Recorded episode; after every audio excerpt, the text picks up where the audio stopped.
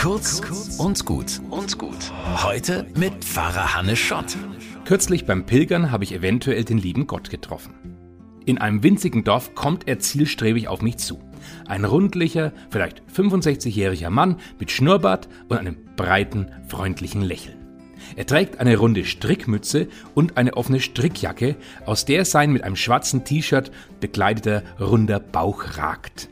Er hält direkt vor mir an, deutet auf seinen Bauch und sagt sanft Zumache.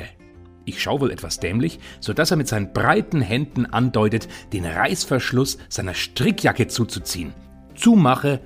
Also habe ich den Reißverschluss eingefädelt und ihn zugezogen. Die Strickjacke passte ihm prima. Und weiterhin breit lächelnd hat er mir die Hand geschüttelt und ist dann mit tanzenden Schritten weitergelaufen. Hat er vielleicht noch mehr Hilfe gebraucht, aber er war schon weg. Und ich, ich habe mich gesegnet und beglückt gefühlt. Eine Begegnung wie ein Traum. Die hat aber, wie mir bestätigt worden ist, wirklich stattgefunden. Und beim Weiterpilgern habe ich mir überlegt, so freundlich und offen und ohne arg lächelnd wünsche ich mir den lieben Gott. Und vielleicht ist der manchmal auch ein bisschen verwirrt über den Zustand der Welt und braucht dann Hilfe.